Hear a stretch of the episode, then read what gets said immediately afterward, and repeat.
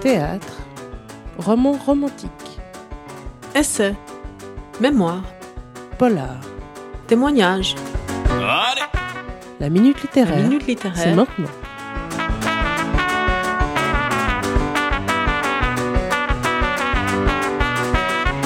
Bonjour, vous êtes sur la fabrique avec Paola. Bienvenue à toutes et à tous dans la minute littéraire, votre rendez-vous des nouvelles sorties. Aujourd'hui, zoom sur L'amour qui me reste de Michela Marzano. En vendredi soir, le monde s'effondre pour Daria et ses proches. Sa fille Giada, 25 ans, se suicide. Pour comprendre ce geste, Daria entame un dialogue avec sa fille disparue et tente de poser des mots sur une douleur qu'aucun mot pourtant ne désigne, la perte d'un enfant. À travers ce dialogue, elle retrace l'histoire. Comment Daria, impatiente, décida d'adopter avec son mari. L'arrivée de Giada bébé, les joies, la douceur des premières années, la naissance d'un petit frère, l'obsession de Daria d'être une mère parfaite, elle qui ne trouva jamais sa place auprès de la sienne. Son désir de penser les blessures de sa fille, alors que celle-ci finit par découvrir la vérité de ses origines, sans parvenir à retrouver sa mère biologique. Mais l'amour le plus grand peut se révéler impuissant. Grâce à l'aide de son entourage, Daria va reprendre peu à peu goût à la vie.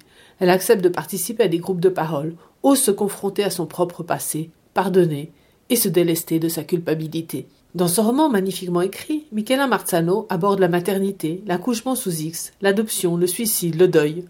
Ce roman est aussi le récit d'une résilience, d'une reconstruction, de l'apprentissage de continuer à vivre malgré la perte.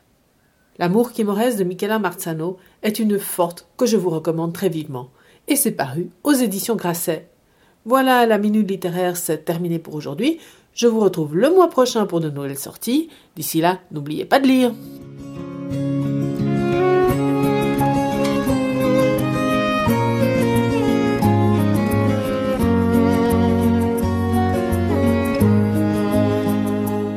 Quand on perd ses parents, on s'appelle orphelin. Quand on perd son épouse, alors on s'appelle veuve. Quand on perd sa jeunesse, bien entendu, c'est vieux que l'on devient. Quand on perd son gamin, il n'y a pas de mots, il n'y a pas de nom pour décrire le père celui qui porte son garçon au cimetière. Jamais un seul poète, un seul pasteur, jamais un seul auteur n'a eu assez de lettres pour tant de douleurs. Quand on perd la raison, bien sûr on s'appelle fou. Et puis on s'appelle pauvre à perdre trop de sous. Quand on perd la mémoire, tout de suite on est qualifié d'amnésique. Mais il y a des choses qu'aucun mot n'explique. On aura beau fouiller les plus vieux dictionnaires,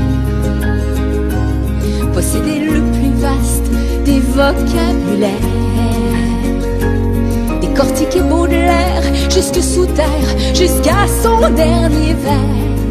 Il n'y a pas de mots, pas de manière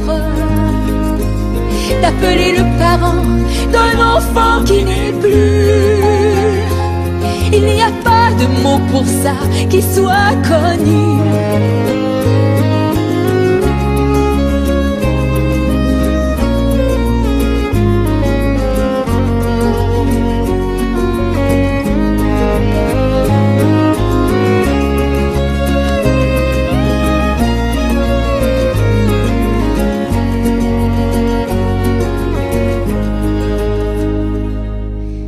Perd ses parents, on s'appelle orphelin.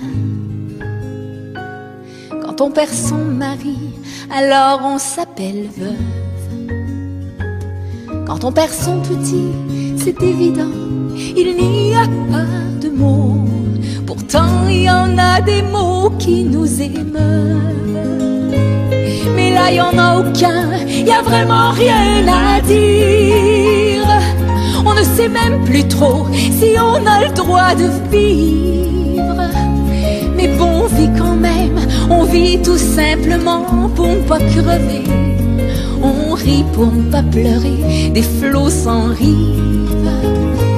Oui, on vit parce que lui, il ne pourra plus le faire. On vit parce qu'on se dit que sans doute